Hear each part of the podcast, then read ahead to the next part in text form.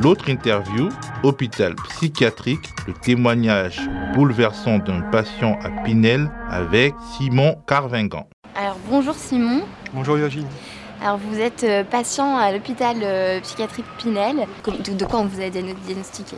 Alors en fait, enfant euh, surdoué non détecté. Mais ce que ça veut dire en gros, c'est que on, a un haut quotient intellectuel et on n'a pas été détecté euh, dans l'enfance. Et donc tout simplement, euh, le fait de voilà d'être à la fois. Ça, implique des choses comme être hypersensible.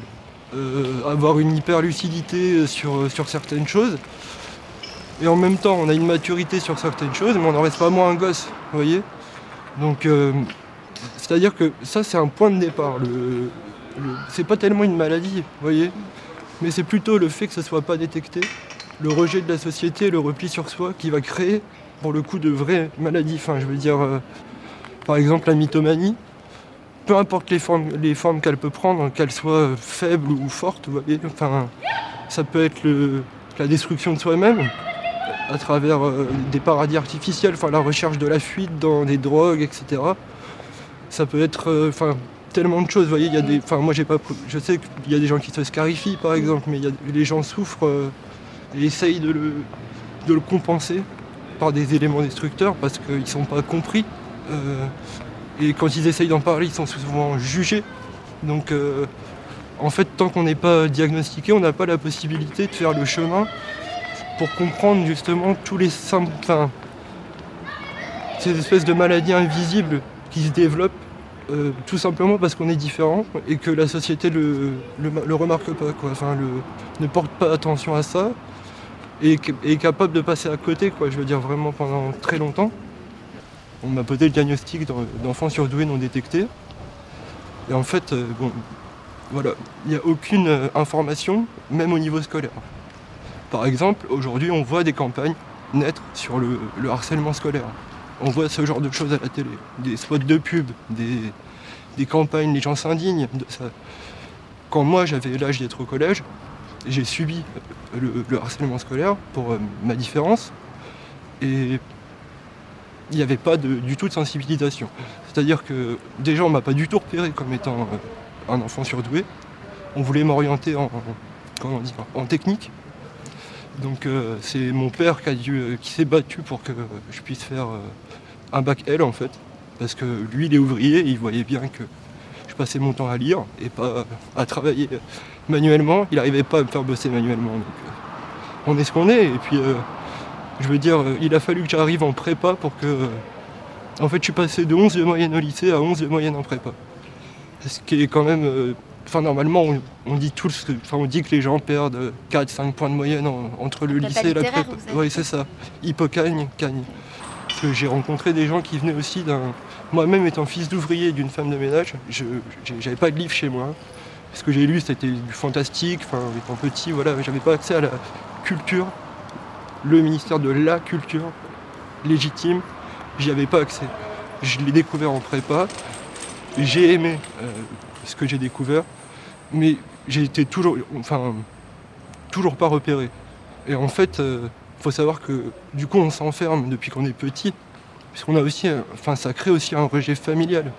On appelle aussi ça maintenant avec précaution euh, neuroatypiques, euh, c'est-à-dire euh, des gens qui ont un esprit différent, on va dire, pour être simple, une manière de penser différente. Et donc en fait, ces, enfants, comme moi, mais comme beaucoup d'autres, et pour beaucoup d'autres maladies, pour par exemple la bipolarité, ce genre de choses, s'enferment dans un mensonge dès l'enfance, parce qu'on est, on est rejeté pour ce qu'on est. Donc on, essaye de se créer des faux moi. C'est-à-dire que vraiment, on s'invente une vie pour qu'elle puisse être respirable. Et on s'enferme là-dedans pendant des années. C'est-à-dire que tant qu'on n'est pas diagnostiqué, on ne peut pas se rendre compte qu'on était enfermé dans une dynamique de, mensonge sur soi-même, qu'en fait un repli défensif. C'est un repli défensif vis-à-vis de, la société et du jugement qu'elle porte sur, nous. Mais sauf que quand ça dure 20 ans, le mensonge devient tellement profond que, je veux dire, on ne sait même plus que c'est un mensonge, comment différencier euh, sa, propre vie ce qu'on est vraiment de l'image qu'on projette de soi. Et ce qu'il faut voir, c'est que euh, tant qu'on est là-dedans, on se ment à soi-même et donc on, ment aux autres aussi. Donc on, trahit des gens. Euh, et en plus, pas forcément consciemment. C'est ça qui est le pire. C'est-à-dire qu'on n'a pas forcément conscience que ce qu'on est en train de faire, c'est euh, quelque chose qui n'est pas normal. C'est-à-dire qu'on est un peu en dehors de soi. Vous voyez ce que je veux dire? Notre pire ennemi, c'est nous-mêmes, en fait. C'est ça qui est terrible parce que comme il n'y a pas d'informations dans le monde euh, actuel, enfin en France, sur la psychiatrie, s'il n'y a pas de psychiatre, tout le monde est psychiatre. C'est-à-dire qu'avant qu'on vous pose un diagnostic, tout le monde vous pose un diagnostic. Votre famille, vos amis, tout le monde vous juge tout le temps. Et vous, vous devez vous, en sortir, entre guillemets, entre euh, les pseudo-avis médicaux euh, de tout le monde, puisqu'en fait, il y a une méconnaissance totale du sujet. Et au final de ça, ça vous détruit aussi. Et, vous, finissez par euh, un espèce de cercle où vous subissez une, un espèce de ce que vous ressentez comme un harcèlement et vous allez le rendre par une violence envers les gens. Enfin, les gens réagissent selon, mais moi j'avais plutôt tendance à, réagir de manière euh, violente, vous voyez, ou à, vouloir, euh, comment dire, me venger en fait de ce que je ressentais comme une injustice. Et bon, ben, je, veux dire, quand on ouvre les yeux et que d'un seul coup on doit affronter 20 ans de son passé, c'est pas facile du tout. C'est-à-dire qu'on on a perdu des choses. Moi j'ai perdu des, amis, j'ai perdu euh, des gens que j'aimais vraiment. Et euh, bon, tout ça parce qu'il manque des informations tout simplement. Et je veux dire, c'est juste un, manque de, de, de partage, de solidarité d'entraide, de compréhension entre les gens.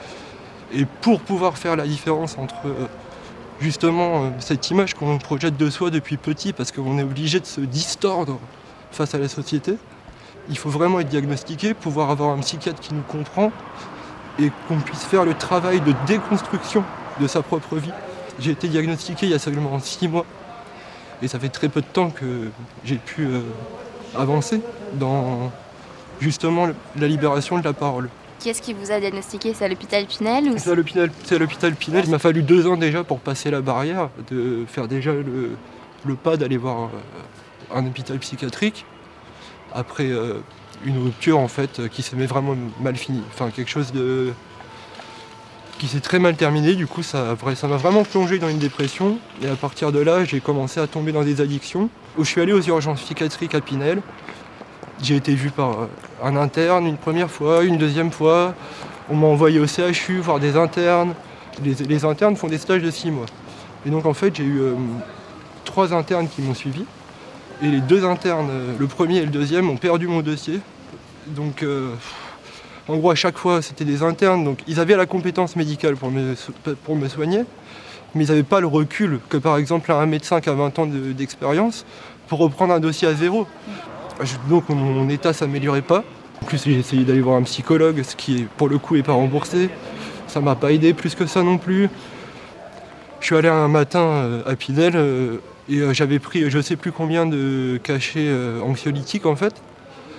Mais une genre le double de la posologie autorisée en une journée. Et je l'avais pris le matin quoi. Et en fait j'arrive là-bas et je parle tout à fait lucidement en fait à la psychiatre.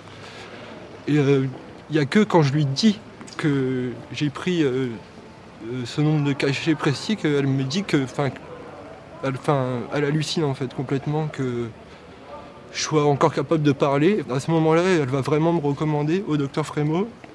C'est quelqu'un d'ailleurs que je voudrais vraiment euh, remercier. C'est vraiment un grand docteur, je tiens à le souligner. c'est quelqu'un qui, est vraiment très engagé auprès de ses patients, mais qui en plus de ça possède euh, non seulement des connaissances médicales, mais aussi une véritable sagesse philosophique qui est nécessaire euh, à tout médecin, il me semble, pour pouvoir avoir du recul sur, euh, sur son patient. Et donc, entre-temps, il s'est passé, entre ma première visite et le moment où j'ai pu être pris en charge, il s'est passé trois ans. Est-ce que vous avez eu l'impression de perdre du temps de votre vie?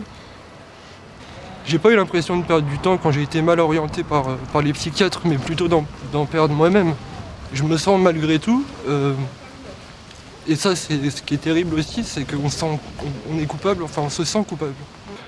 Et mon rapport aux soignants, bah, il, est, il est celui qui est induit par la psychiatrie en fait. C'est-à-dire par le, les dotations qu'on lui donne. C'est-à-dire que moi, il a fallu que je touche le, fond pour qu'ils puissent m'offrir une solution. Si ces gens-là, je sais que quand je les. Enfin, s'ils avaient pu me prendre dès la première fois, ils l'auraient fait. Je le sais. Mais ils n'ont pas les moyens, ils le disent eux-mêmes. Enfin, je veux dire, euh, moi je suis impatient. Ce qui passe dans. Je suis une seule personne, mais eux, ils vivent, euh, je veux dire, en voyant des individus comme moi passer. euh, L'hôpital de jour, ils reçoivent aux urgences euh, 25 à 30 personnes par jour, je crois.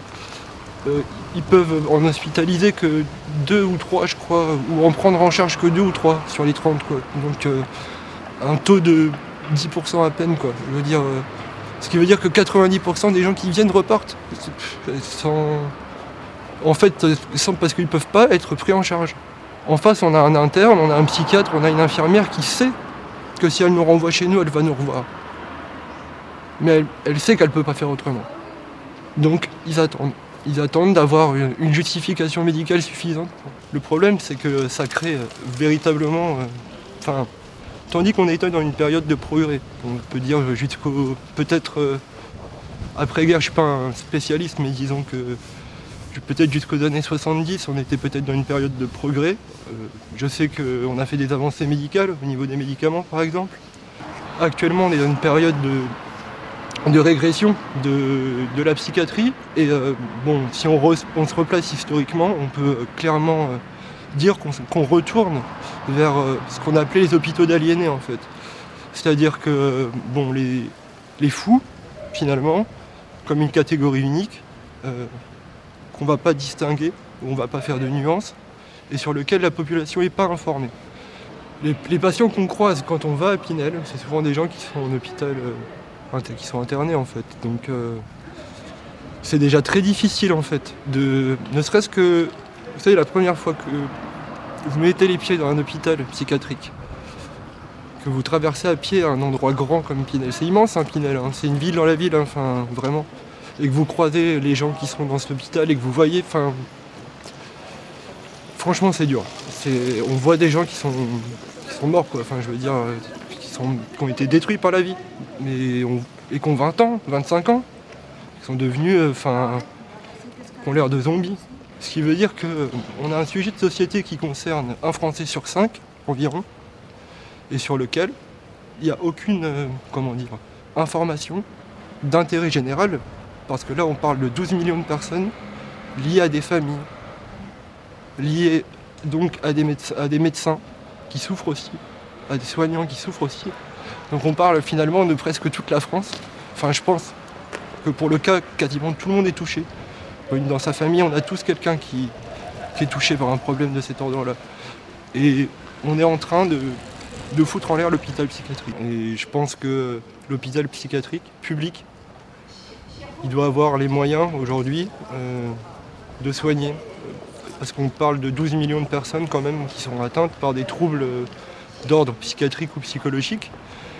Et on est loin aujourd'hui euh, d'être dans la prévention, on est euh, dans une politique d'urgence. Ça, c'est ce qui est dit à la fois par les patients, par les familles et par les soignants. J'ai appris que les gens qui faisaient cette lutte et que je croisais ré- régulièrement en allant euh, à Pinel, parce que je suis en, en hôpital de jour, ce qui veut dire en ambulatoire, ça veut dire qu'on on vient à l'hôpital, mais seulement sur rendez-vous. On n'est pas. hein, vous voyez, pas. voilà, exactement. Euh, c'est pour ça qu'on appelle ça hôpital de jour. Et du coup, euh, d'ailleurs, ce service est menacé. C'est aussi pour ça que, au-delà du fait que je, sois convaincu qu'on ait besoin d'un hôpital euh, public, peu importe qu'il soit psychiatrique ou pas, je suis aussi concerné fortement par, par la baisse de, de ces budgets et surtout par les fermetures de, de ces services. Parce que là, actuellement, ce qu'il faut savoir, c'est que l'Agence régionale de santé, qui est quand même euh, la main directrice de l'État au niveau du budget de la santé sur euh, notre, notre région, euh, est en train de, donner, de donner des subventions à des cliniques privées, de construire des cliniques privées sur Amiens, alors qu'on a eu quatre fermetures de services ces 20 dernières années à Pinel. Donc, ce qui veut dire que l'État, avec l'argent public, finance des cliniques privées et finalement enlève de l'argent aux hôpitaux publics. Si vous aviez quelque chose à dire à l'actuelle ministre de la Santé, euh, si elle nous regarde, qu'est-ce que vous aimeriez lui dire? J'aimerais lui dire que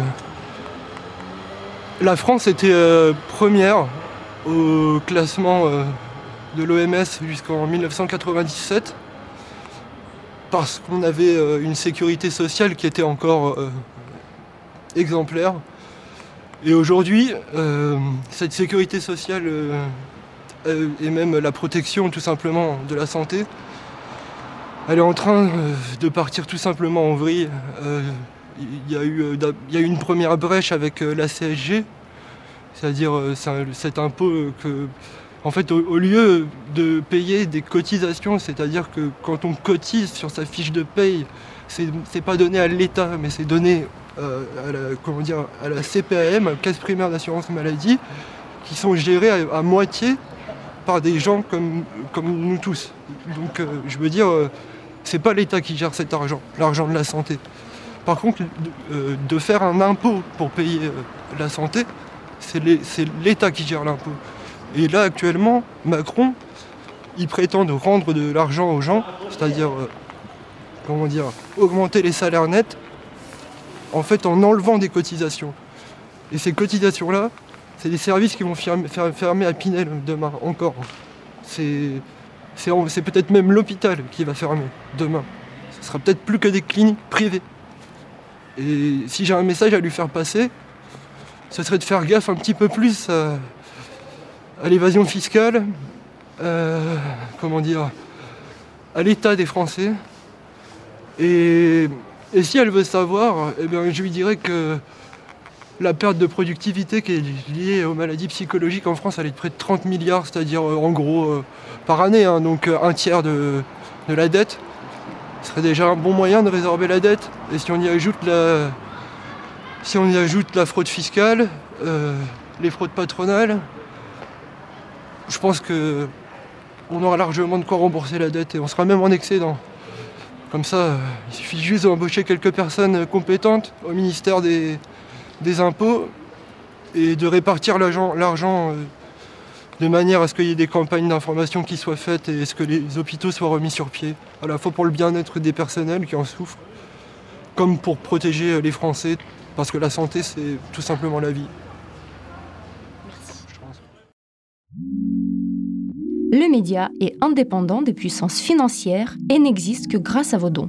Soutenez-nous sur lemediatv.fr. Et pour ne rien rater de nos contenus, abonnez-vous à nos podcasts.